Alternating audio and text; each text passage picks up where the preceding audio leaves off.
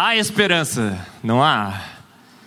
Porque um dia nós achamos que Deus estava morto, que Darwin havia matado Deus, que o naturalismo tinha ganho a batalha, que realmente não havia saída, o nada, um dia, tinha pego nada para nada, do nada, e tinha feito tudo. Você. Um dia nós acreditamos que numa sopa ácida, escaldante, venenosa, uma meba primordial teria ali surgido. E lenta, gradual e sucessivamente, essa meba foi evoluindo, evoluindo, evoluindo até dar em você. Olha quantas amebas evoluídas nós temos aqui hoje. Não foi? E essa percepção científica de que o nada tinha feito o universo, tinha feito a vida, de que éramos frutos do nada, estávamos aqui para nada, e que o nosso destino final seria a aniquilação, essa impressão científica tem moldado a nossa sociedade, não tem? Perdemos os nossos valores, os nossos referenciais. Agora vale tudo. Eu sou o que eu desejo ser.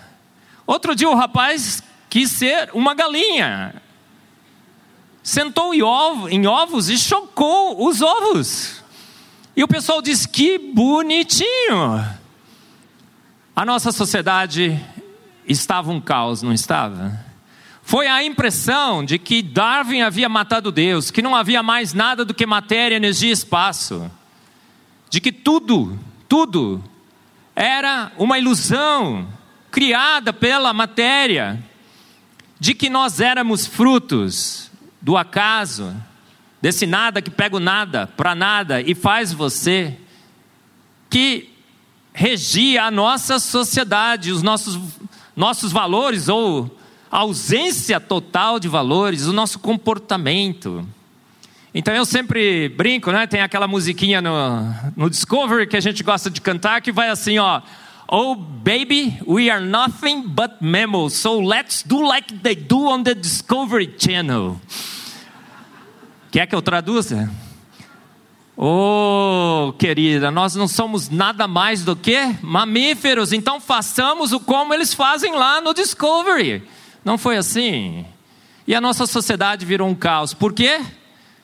Darwin, o homem que matou Deus. Aí a gente vai colocar ali, né? A apresentação.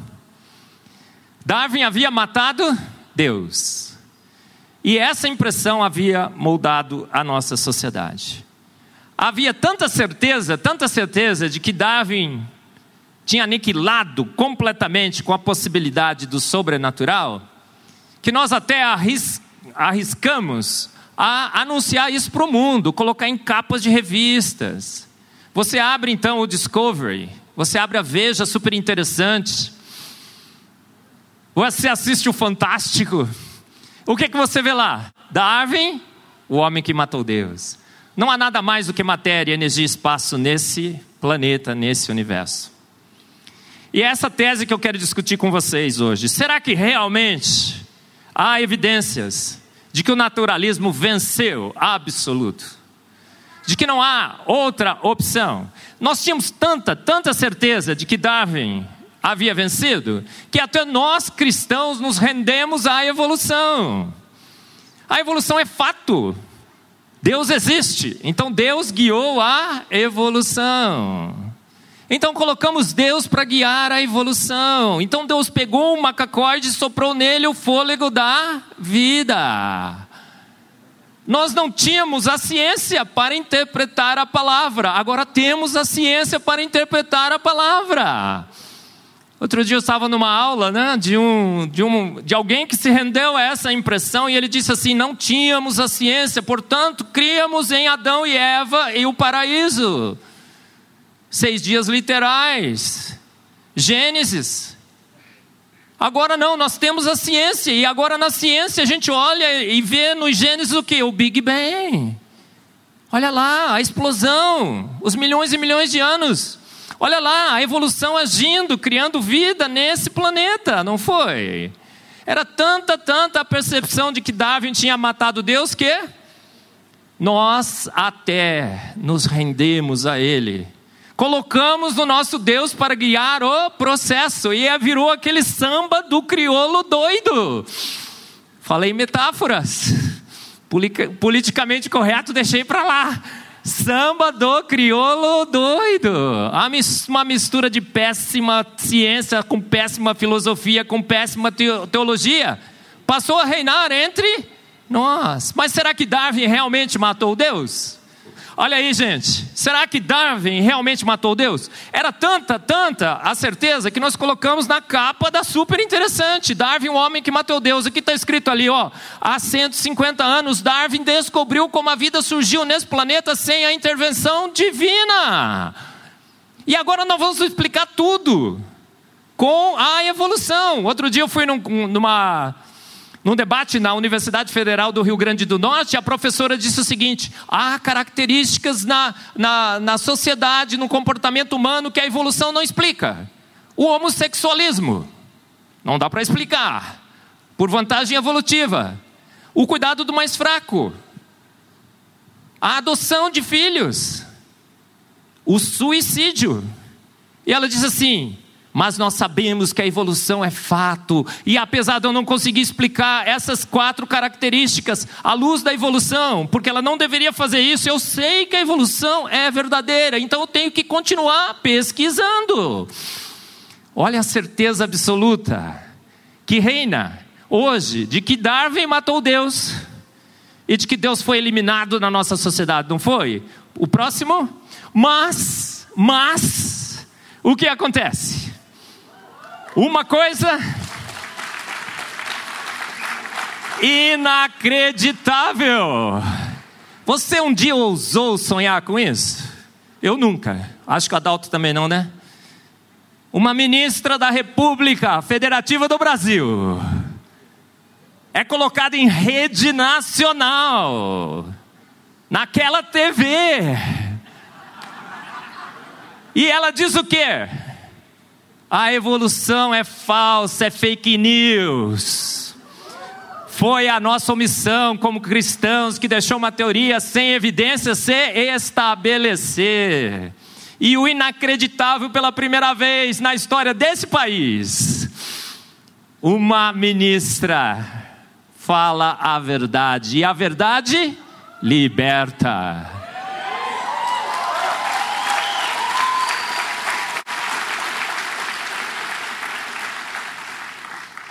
Há uma nova onda, há um novo soprar nesse país.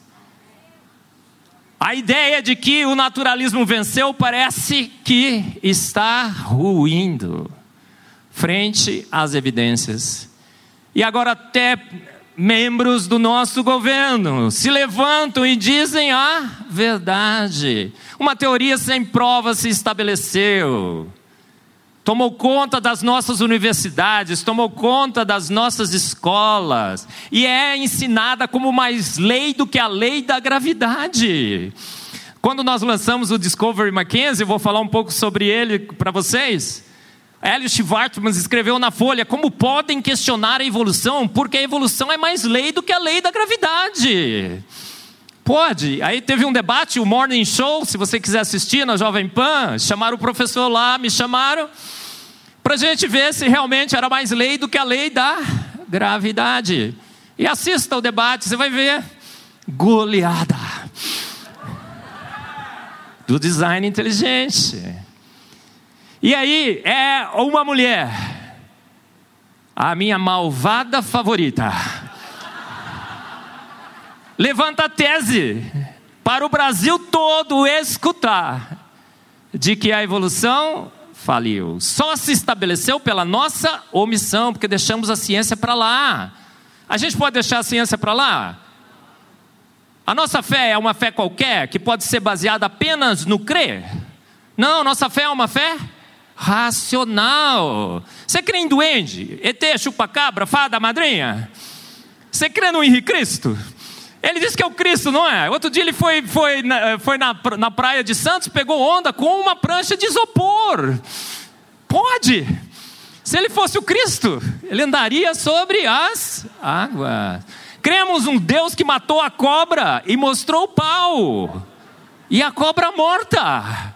Não é assim? Jesus andou sobre as águas, transformou água em vinho.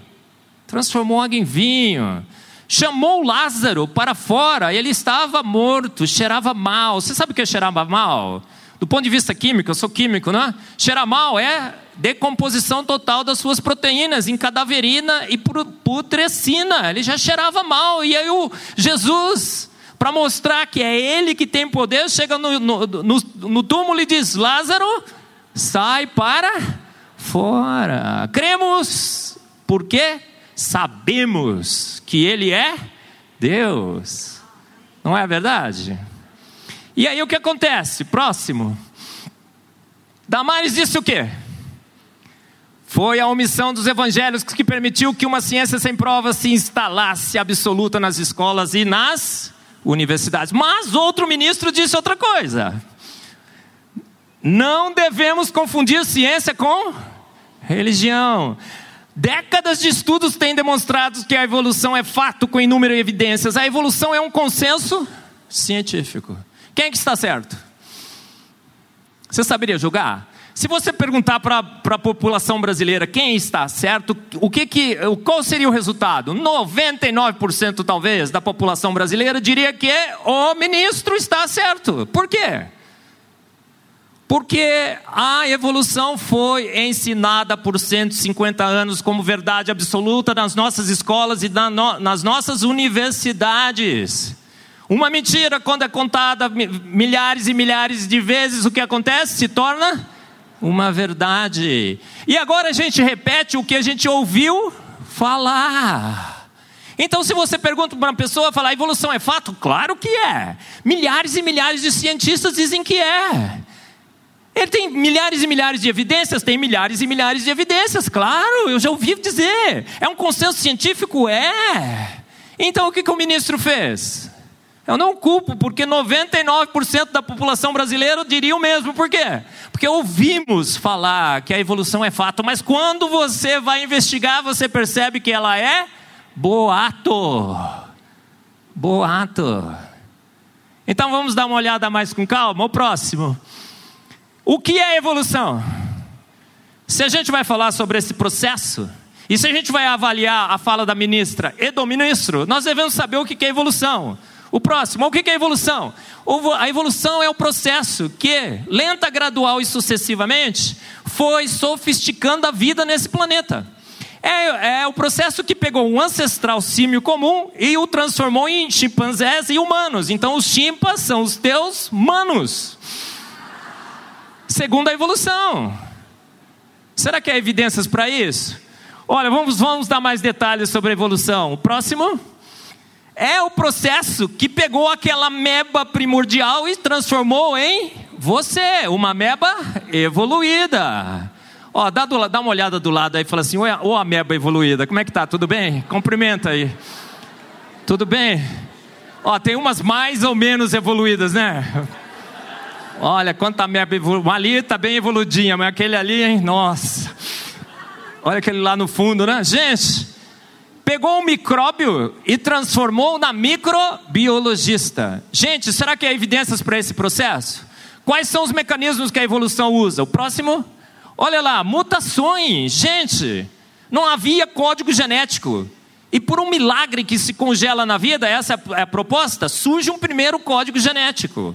E esse código genético sofre mutações, duplicações gênicas. Então eu sempre digo: você tem uma receita de pudim, quando vai copiar a receita do pudim, copia duas vezes, fica duas receitas de pudim. E as mutações vão trocando as letrinhas na receita de pudim, e eventualmente a receita de pudim se torna uma receita de feijoada. E você acreditou. E aí, o que é bom, feijoada é bom, a seleção natural seleciona. Se a, se a receita deu uma comidinha ruim, ela elimina. Ao longo de milhões e milhões de anos. Então, são, quais são os três santos da evolução? O são mutação, o são seleção natural E o são, tempo que faz os milagres. Será que esse processo realmente é a grande explicação para a origem da vida? Tem milhares e milhares de evidências? É um consenso científico?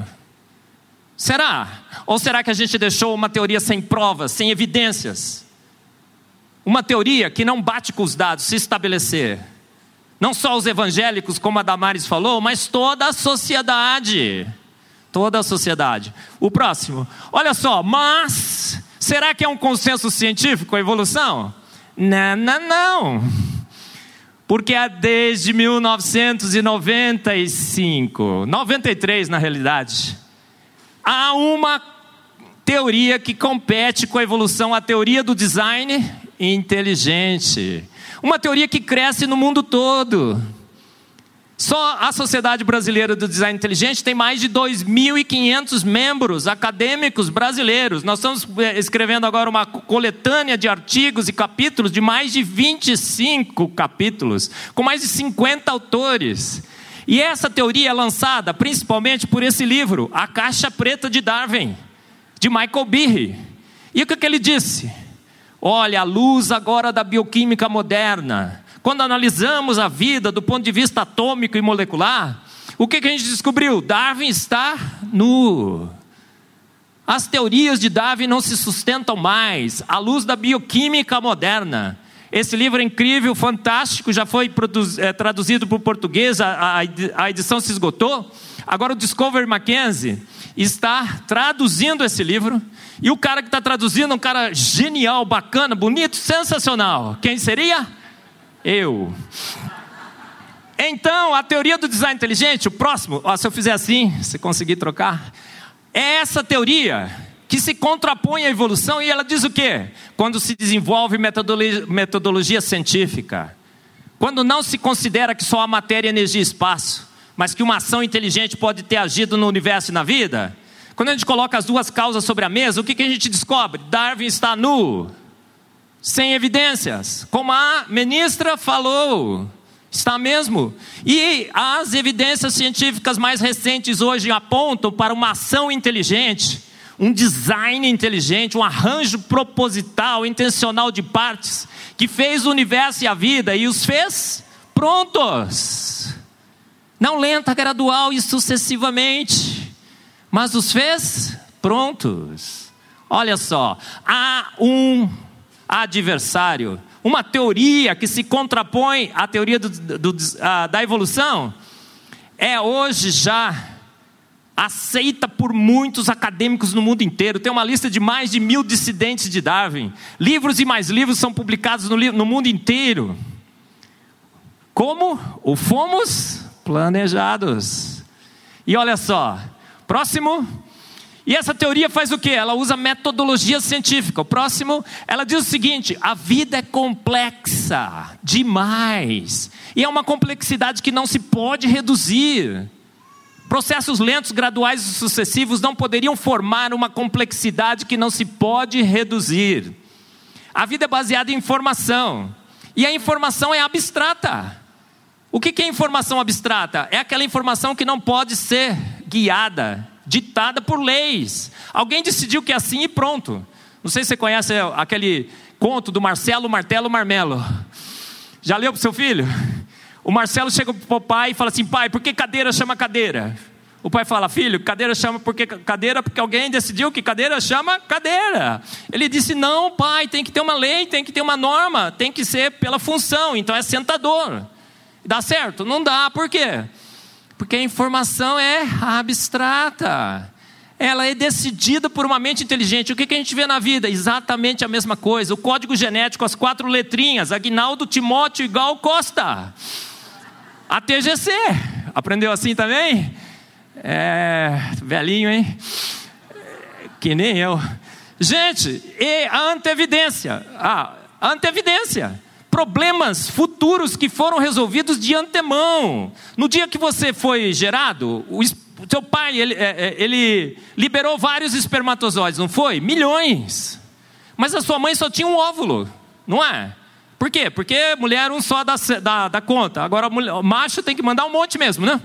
Porque ele se perde pelo caminho, para tomar uma e tudo mais, não é assim? Mas quantos espermatozoides do seu pai chegaram perto do, do, do óvulo da sua mãe? Dezenas, centenas. E o que aconteceria se dois espermatozoides tivessem perfurado o óvulo da sua mãe? Você teria irmão gêmeo? Não, a sua mãe teria morrido de um tumor e você também nunca teria nascido. Mas o sujeito que, ante, eh, que planejou a vida, por um ato de antevidência genial, criou um processo que a partir do momento que o primeiro espermatozoide perfura o óvulo, faz assim, ó, crack. Escutou o barulhinho? Quer que eu repita? Crack. Você não está acreditando? Pergunta para sua mãe, ela escutou o barulhinho. Crack. E aí endurece o óvulo e o segundo espermatozoide. Gente, se esse processo não estivesse lá desde o início, a vida nunca se estabeleceria nesse planeta. E é o que a gente faz? A gente soma na vida o nível de complexidade, a gente soma o nível de informação, a teoria do design inteligente, e dentro da evidência, calcula o QI da vida. Se o QI é baixo, Darwin está certo. Se o QI é alto, Birre está certo, a teoria do design inteligente está certa. Próximo. Quanto que dá o QI da vida quando a gente calcula? Um infinito. O universo é extremamente inteligente, a vida é extremamente inteligente. Cada vez que a gente investiga, esse infinito aumenta mais. Aí você fala, nossa, Marcos, dá para aumentar o infinito? Claro que dá, dá, dá, dá até para ir além do infinito. O Buzz Lightyear diz, né? To infinity and beyond. A vida tem um coeficiente absurdamente incrível de inteligência. Então quem estava certo? Quem é que estava certo? Nas suas declarações. Próximo. Então, olha, sabe o que nós vamos fazer hoje? Há duas teorias que competem, não há? Uma é representada por Darwin, outra é representada por Michael Behe, o design inteligente. Então nós vamos fazer agora um jogo. Você não está com pressa para ir embora para casa mesmo, certo? E esse jogo vai ser legal, por quê? Porque nós vamos confrontar as duas teorias com as evidências científicas. A gente quer que você conheça a verdade.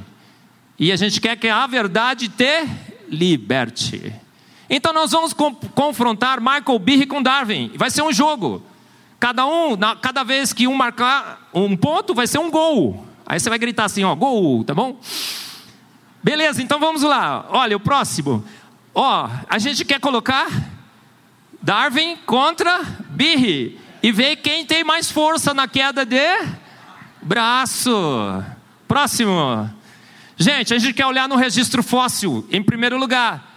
Porque se a vida evoluiu lenta, gradual e sucessivamente nesse planeta, como Darwin um dia previu, essa evolução lenta, gradual e sucessiva deve estar registrada no registro fóssil Museu da Vida. Certo? Ufa. É verdade ou mentira? Mas aí quando a gente vai olhar no registro fóssil, o que, que a gente vê? Dá uma olhada na próxima a gente vê o que? O aparecimento explosivo de vida. Não tem vida, não tem vida, bum, a vida aparece. As formas transicionais que Darwin um dia sugeriu não estão lá. As formas vêm e desaparecem praticamente inalteradas. O número de tipos básicos de vida está diminuindo. A gente já perdeu um monte de coisa, a gente já perdeu dinossauro. Olha que pena. Legal, né? Se tivesse dinossauro por aí. Ah perdemos os mamutes, os trilobitas. Dizem que se a gente ficar muito tempo nesse planeta, só vai sobrar barata. E as mulheres ficam todas desesperadas. Nossa, o mundo cheio de baratas. Mas mulheres, fiquem tranquilas, porque quando só tiver barata, vocês já foram extintas, tá bom? E aí, veja só. O que, que a gente acha no registro fóssil? Próximo. Uma explosão de vida surge no registro fóssil, a explosão cambriana. Se você reduz a explosão cambriana para 20, o, o, todo o tempo que a vida se acredita que tem nesse planeta para 24 horas, a explosão cambriana são do, só dois minutos, é um piscar de olhos. Então o São Tempo, que faz os milagres da evolução, fica sem tempo para fazer os seus milagres. Olha só, Aí a gente vai olhar, o próximo, a gente vai olhar, a gente vai olhar no registro fóssil, não tem libélula, não tem libélula, não tem libélula, de repente, bum, aparece a libélula pronta. E o pior, as primeiras libélulas no registro fóssil têm mais de um metro de comprimento. Ou quase um metro de comprimento. Imagina uma libélula aqui, ó. Um metro de comprimento.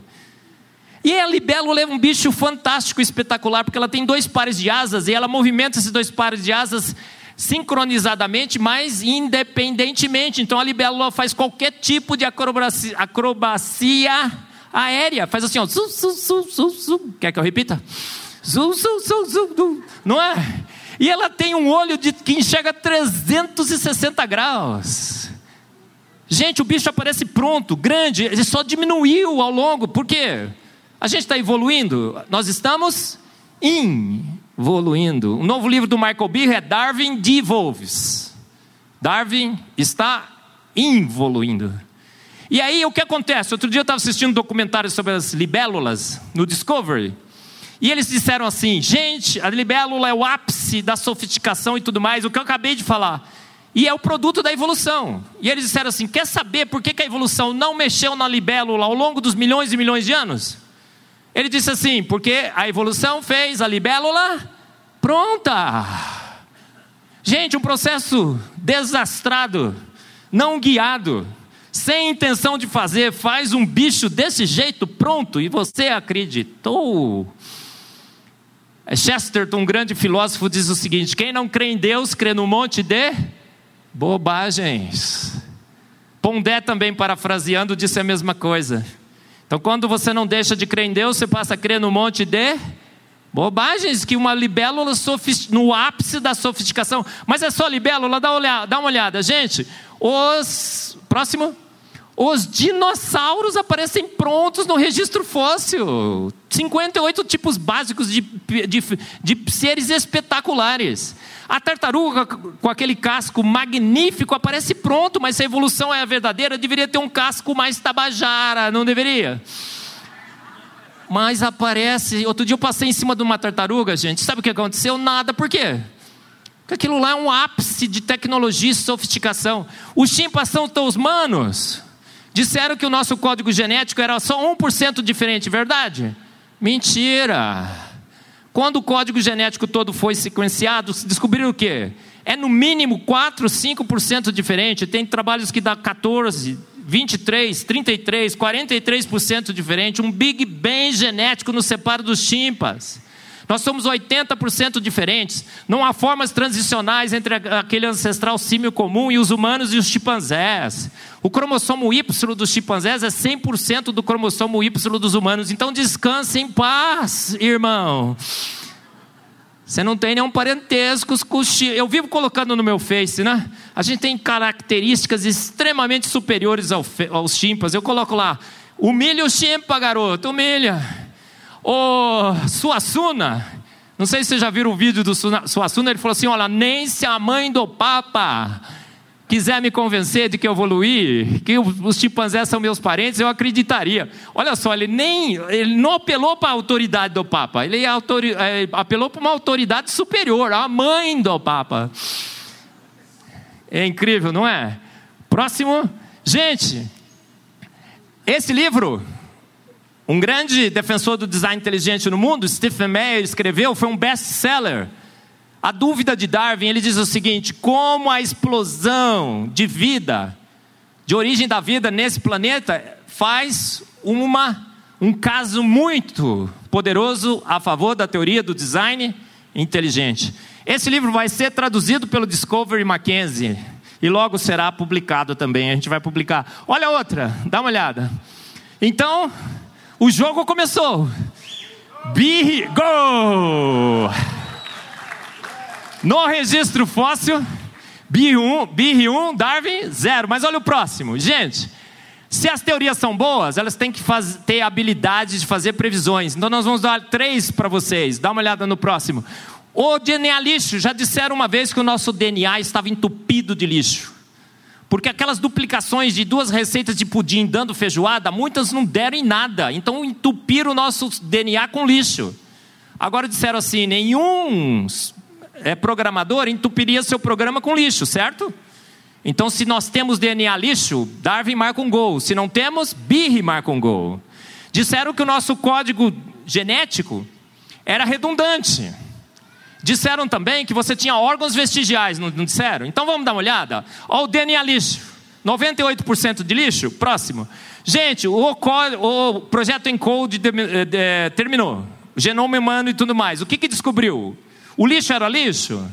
Não, descobrimos que o lixo é meta-informação, é informação de como usar a informação. Todo o nosso código genético é funcional. Uma radical na teoria da evolução. Então o que aconteceu? O quem que foi para o lixo? Na próxima. Olha, esse, li esse livro, O Mito do DNA Lixo, escrito por Jonathan Wells, conta toda a história. A gente vai traduzir no Discovery também. Toda uma gama de literatura sendo produzida no, no país. A, o próximo. Então o que aconteceu? Quem é que foi para o lixo?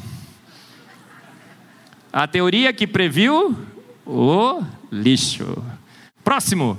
Olha, o, então, gol. BIR 2, Darwin, zero. Próxima. Olha, disseram que o nosso código eh, genético é redundante. Olha só, quatro bases combinadas 3 a 3. Bispo, isso é bom de matemática, né? Quatro bases combinadas 3 a 3 dá quantas combinações? 64, 64. Isso mesmo, acertou. O cara é bom de matemática. Gente, mas são só 20 aminoácidos. Então ele fala assim: nossa, a evolução é exagerada. Agora, um programador não criaria exagero. Existe redundância? Dá uma olhada no próximo. Descobrimos que a redundância não é redundante. Na realidade, é uma estratégia extremamente eficiente de controle cinético das ligações peptídicas. Então, quando uma proteína vai crescendo nos ribossomos, diferentes ligações peptídicas precisam ser formadas com diferentes velocidades, porque as proteínas vão se autoenovelando e elas precisam de tempos diferentes para se autoenovelar. Então, cada uma daqueles códons diferentes, expressando o mesmo aminoácido, expressa o mesmo aminoácido com velocidades diferentes e a cinética é diferente, e a gente explica, entendeu? Não, lógico. Mas a redundância é a favor de BIR, então, próximo, gol. BIR 3, Darwin, zero. O próximo. Gente, disseram que o nosso olho humano. Outro dia eu estava num debate lá em Ribeirão Preto. O professor assim, Marcos, como é que você pode defender o design inteligente se o olho humano é tão ruim, mal feito? A retina é invertida, nós temos ponto cego. Gente, o seu olho é ruim? Ele enxerga colorido, é um milagre. 10 milhões de diferentes tonalidades de cor o seu, o seu olho enxerga. A gente podia só enxergar em cinza, não estaria bom? 50 tons de cinza. Olha, bispo, tem um monte de mulher que riu aí, assistiu o filme. Gente, 50 tons de cinza já estava bom, não estava? Gente, a retina invertida é ruim? Dá uma olhada na próxima. Gente, quem é que tem retina invertida? Os cefalópodes, como disseram? Não, as águias. Então nós temos a melhor visão possível. Então, Próximo, gol. Birri 4, Darwin 0. Olha a próxima que vai ser bem legal. Gente, disseram que o seu apêndice é um órgão vestigial, certo ou errado? Errado! Tem gente que está tirando apêndice, gente, com medo de apendicite. Não tire. Porque é o seguinte: um dia você come uma coisa estragada, não come? E aí o que acontece? Uma benção, a diarreia. Diarreia é uma benção, uma lavagem a jato, faz assim, ó. Shua. Não faz? Estou falando uma mentira? Aí você, ai, que alívio, dorme aliviado, não é? Mas quando faz o chua, aquela lavagem a jato, sabe o que acontece? Você perde a sua flora intestinal. Completo? Por completo, não, porque o apêndice é um reservatório de flora intestinal. Órgão vestigial? Fake news, coisíssima nenhuma. Ele faz parte do seu sistema imunológico. Não tire o apêndice. Sabe por que a gente tem apendicite? Por causa do sanitarismo. Ah, passa alquinho na mão, toma um monte de cuidado, então a gente não tem mais diarreia. E a gente deveria ter bastante, porque senão o apêndice fica sem uso. Então a próxima vez que você tiver uma diarreia, o que você faz? Senhor, graças te dou pela minha diarreia.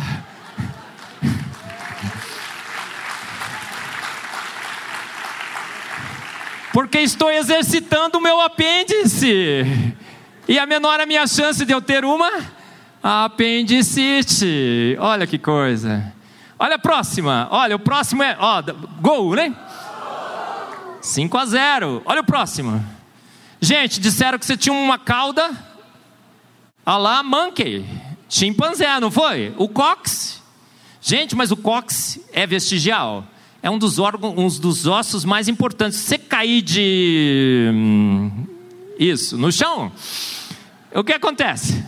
Se você fraturar o cóccix, você não levanta, você fica meses, anos para cicatrizar. Não sei se tem algum ortopedista aqui que possa confirmar essa história, né?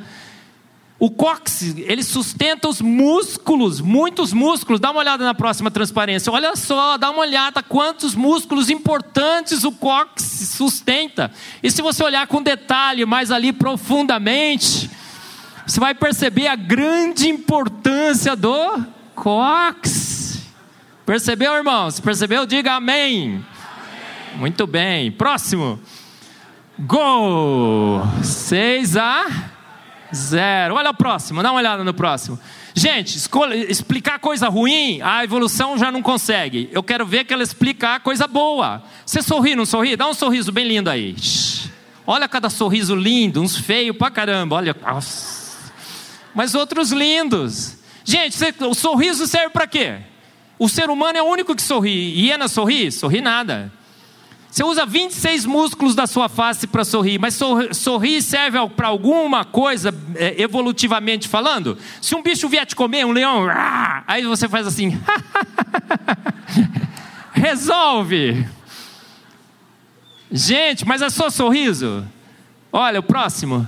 Não, você canta, não canta. Você fala, você tem. É fala, não é o canto ainda. A fala e o raciocínio. Gente, a gente fala português, caipirês, não fala? Inglês. Gente, aí o grande mistério para a evolução é a evolução da fala, sabia? Porque você tem que aprender a falar entre 3 a 5 anos. E tem que ser estimulado pela sua mãe. E tem gente que foi encontrado enclausurado, que nunca falou com ninguém, e depois da idade adulta nunca mais aprende a falar. Então, quem foi a primeira mãe que ensinou seu filho a falar? Provavelmente numa língua muito complexa, grego, latim, as originais, se ela não teve uma mãe que lhe ensinou a falar, evolutivamente falando, a fala e o raciocínio são milagres que a evolução jamais poderia gerar. Aí nós lemos na Bíblia que Deus vinha no final da tarde conversar com o homem. Talvez o estivesse ensinando a falar. Mas a sua fala e o raciocínio, não, dá uma olhada. Próximo. A gente canta. Gente, canto serve para quê? Ah, American Has Talent, você já viu isso, esse programa? Chega a menininha lá e fala assim: você vai cantar o quê? Ah, eu vou cantar uma ópera. E aí ninguém, é tudo pequenininho assim, ninguém acredita. Quando a menina abre a boca, uau, o pessoal até ajoelha. Aí eu vivo pondo esses vídeos lá no meu Face falo: humilha o chimpa, garota. Humilha, posto que fostes feita a imagem e semelhança de um grande Deus. Próximo. Mas a gente toca instrumentos, gente, toca instrumentos. Você vê aquele chinesinho, né? De vez em quando o pai coloca lá o filho, ele toca que nem profissional. Eu ponho lá o milho chimpa, garoto. Posto que foi, fostes feito a imagem e semelhança de um grande Deus. Olha o próximo. Gente, então, gol. Nesse ponto eu fico tentado a dar um golzinho para Darwin. 7 a 1 ia ficar legal. Não, mas vamos em frente, gente. A evolução se sustenta, ela é mais lei do que a lei da gravidade, tem milhares e milhares de evidências a favor. É um consenso científico, décadas e décadas. Gente, ela se sustenta com evidências que a própria a, a ciência já refutou. Esse livro fala, é Zumbi Science.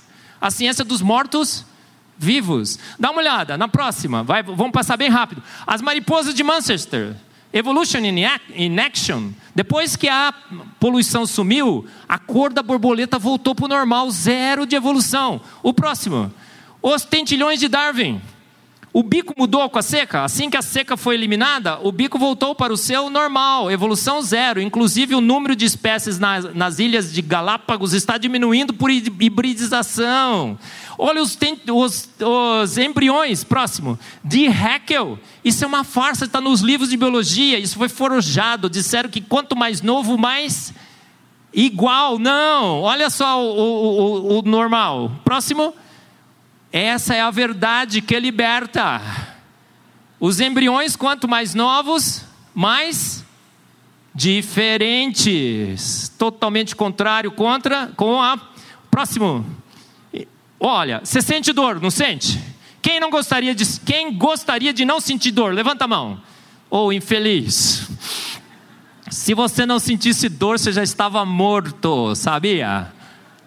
Porque é o seguinte, tem crianças que nascem sem sentir dor. Aí ela pega assim, assim que a primeira dentição nasce, ela pega a língua e. Ai, que legal! Pega a mão na chapa, faz assim, ó. Nossa, sai fumacinha. Ela se automutila, ela vai morrer até antes da adolescência se você não tiver um. Gente, mas aí você põe, pisa num, num prego. Aí você pisa no prego e fala assim: Nossa, acho que pisei em alguma coisa. Nossa, uma dorzinha está subindo. É assim? Não, é um reflexo imediato. Então, gente, o primeiro ser humano que nasceu sem sentir dor pela evolução morreu por automutilação. A dor deveria, a sentimento absoluto e imediato de dor deveria estar presente desde o início. Olha o próximo. Você sua, não sua? Aí você vai fazer uma maratona, perde até 18 litros de água por dia, é o recorde mundial. Por quê? Porque é um controle do seu superaquecimento. Você transpira e a sua temperatura fica igualzinha. Gente, o primeiro ser humano que foi correr uma maratona sem transpiração pela pele morreu cozinhado por alto por é, aquecimento. Olha o próximo. Olha, olha as glândulas que você tem através de toda a sua pele, fantástico. Deveria estar lá desde o início, senão não teria vida. A próxima, mais legal ainda. Mas aí você precisa de uma proteção solar. Aí o sujeito fez o quê? Colocou em você melanina. Aí tem um cara que é brancão, brancão, brancão, brancão. Ele fala: Nossa, que legal. Legal não, você perdeu uma benção, irmão. Legal é ser morenão. Negão! Quanto mais melanina, melhor, mais protegido você está. Você envelhece menos, menos sinais de ruga, menos câncer de pele e mais proteção ao sol. E aí onde precisa pelo, porque o, chimpanzé tem um monte de pelo, né? Totalmente diferente da gente. Mas aonde tem pelo, ele coloca pelo, no cabelo. Aí você fica achando assim, qual que é o melhor cabelo? É, por quê? Quando você transpira no, no, Black Power, aquele ventinho geladinho, porque transpirou, o, a, a, o, o, vapor é mais gelado, ele fica aprisionado. Então é um capacete com ar condicionado. Próximo. Gente, você consegue prender a sua respiração? Consegue. Mas se você continuasse prendendo a sua respiração, sabe o que aconteceria? Você continuaria, ficaria mais tontinho, mais tontinho, porque tontinho você já é. Aí ficaria mais tontinho, tontinho, tontinho, caía morto. Mas tem um sensor no seu sangue que manda para o cérebro a informação e o cérebro faz o seguinte: cabeção, você vai morrer. E você tem que respirar, você é forçado a respirar. O primeiro ser humano que conseguiu controlar a respiração morreu sufocado. Não tem outra explicação. Próximo. Tá vendo essa borboleta? Eu chamo de born to sex. Por quê? O macho tem que encontrar a fêmea em poucas horas, senão não reproduz. Agora, aquela anteninha descobre o feromônio da fêmea a 11 quilômetros de distância, uma única molécula no ar. Jovens que estão procurando as suas fêmeas, já pensou se você conseguisse detectá-las a 11 quilômetros de distância? A borboleta consegue. Por quê? Três horas para se reproduzir, gente. Próximo. O ovo. Quando a galinha vai botar o ovo, não sei se você sabe, o ovo está virado da posição errada. Se ela continuasse, tum, entalava. É verdade. Mas aí tem um sistema que vira o ovo, cai bonitinho. Aí o pintinho cresce lá por 21 dias.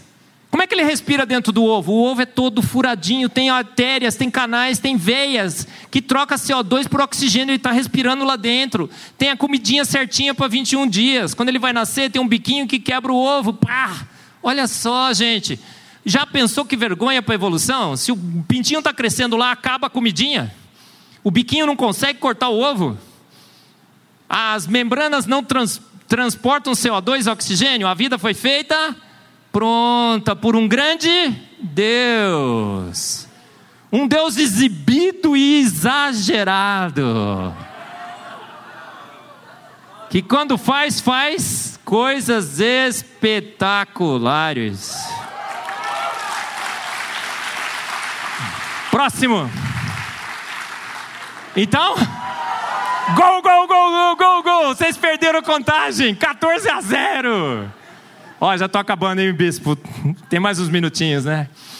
Vamos lá, próxima.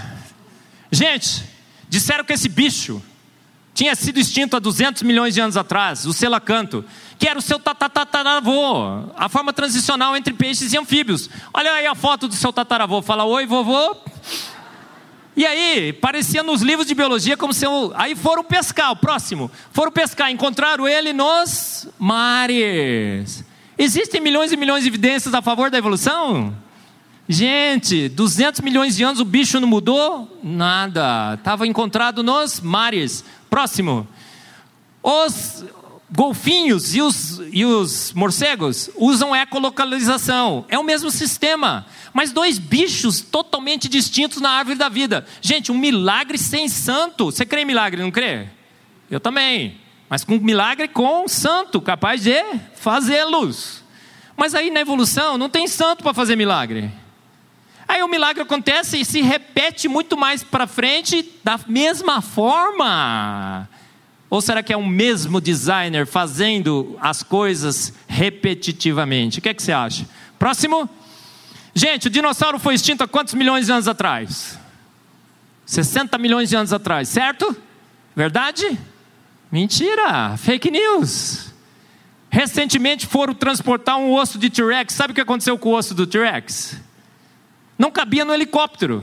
E nunca ninguém na história dessa humanidade tinha cortado um osso de T-Rex, porque é muito valioso. Mas o, o, sujeito magnificamente inteligente, que foi buscar o osso, fez o quê? Cortou o osso de T-Rex, colocou dentro do helicóptero, chegou no laboratório. Olha, professora, que maravilha, consegui trazer. A professora, uau, não, mas quando ela foi olhar, o osso cheirava mal. Tinha tecido mole, células sanguíneas. Agora está o maior debate aí, né? Entre os evolucionistas, evolucionistas teístas também defendendo 60 milhões de anos. Gente, quanto tempo demora a proteína para se degradar no meio ambiente? Quanto as mulheres aqui? Você põe uma carninha lá, um peixinho fora da geladeira, quanto tempo? Dois, três dias?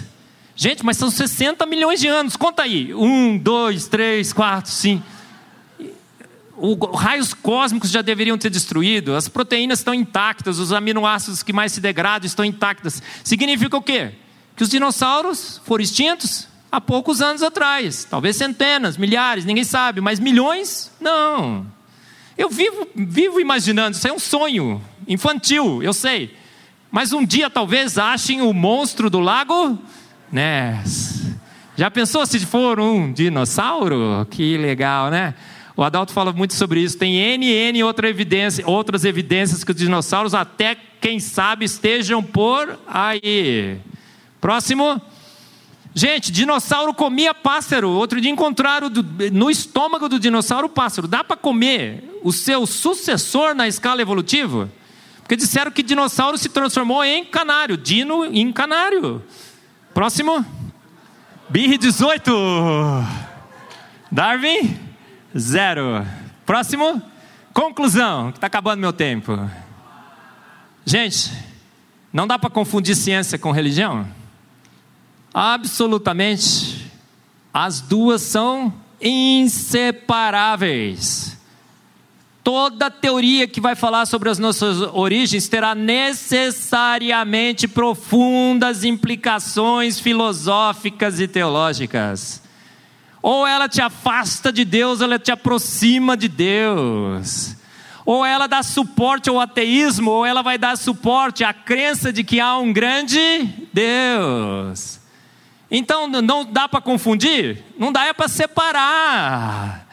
Ciência da nossa fé. Por isso que o Discovery, o Mackenzie, que eu coordeno, é um centro de estudos de fé, ciência e sociedade. Como a ciência influencia a nossa fé e influencia a nossa sociedade. Gente, a evolução se estabeleceu sem provas? Absolutamente certo. Golaço da Maris. Foi a nossa missão? Foi. Porque quem que vai defender? Nós. A sociedade, os evangélicos, católicos, espíritas, quem seja, deveríamos ter questionado, não é verdade? A evolução tem é, 150 anos que ela está por aí. Ela se estabeleceu sem provas e continua sem elas. As provas nunca vieram. Há um consenso em relação à teoria da evolução? Hoje há um consenso de que a evolução faliu e de que a melhor, melhor inferência para as nossas origens é a teoria do design inteligente. Essa percepção, estava conversando com a Adalto, cresce no mundo todo. Quando é que o design inteligente vai vencer? A gente estava fazendo uma analogia com a, o muro de Berlim. Ninguém dizia que ia cair, de repente, bum. É o que deve acontecer com a teoria do design inteligente. Próximo. Então, Damares, 18. Gente, não quero defender partido político, não quero defender posições partidárias. Quero defender a verdade que liberta. Próximo. Olha como é que está a situação. O design inteligente já venceu a evolução. Estamos esperando o juiz terminar a contagem. 154, 155, 156. Percebeu, né? Próximo. Olha aí, o tornado da teoria do design inteligente, varrendo as velhas teorias. Olha o sapatinho. Percebeu? Próximo. A carruagem do design inteligente passa. Os cães ladram mas os dados têm vencido. Próximo. Queremos obedecer homens. Teorias falidas. Naturalismo filosófico. Queremos obedecer os dados.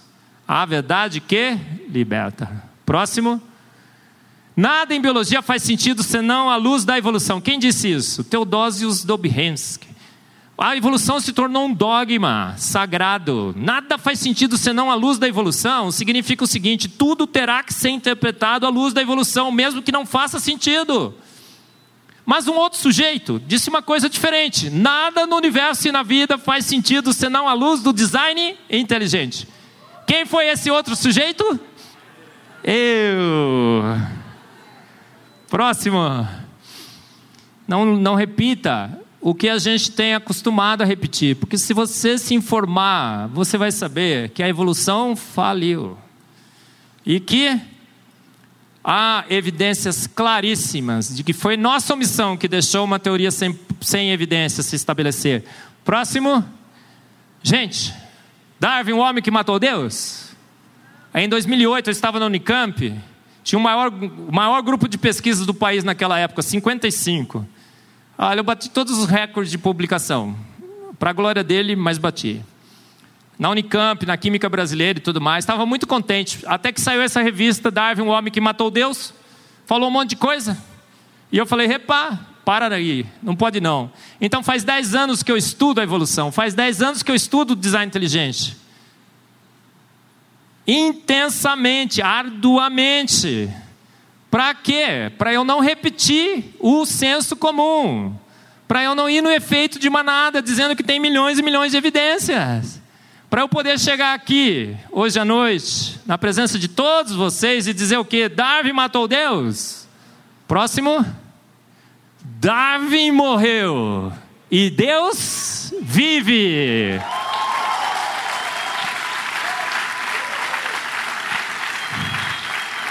A esse Deus invisível, mas real, eterno, todo-poderoso, onipresente, onipotente, onisciente. Um Deus que criou as coisas pelo poder da Sua palavra, disse: haja luz e houve luz, haja vida e houve vida. Que relatou a sua criação nos livros da Bíblia, em Gênesis 1 e 2. Então, seja o nosso louvor, seja a nossa gratidão, seja a nossa adoração, seja a defesa racional da nossa fé. Quando? Ontem, hoje e eternamente, sempre. Amém, amém. A Deus toda a glória. Muito obrigado.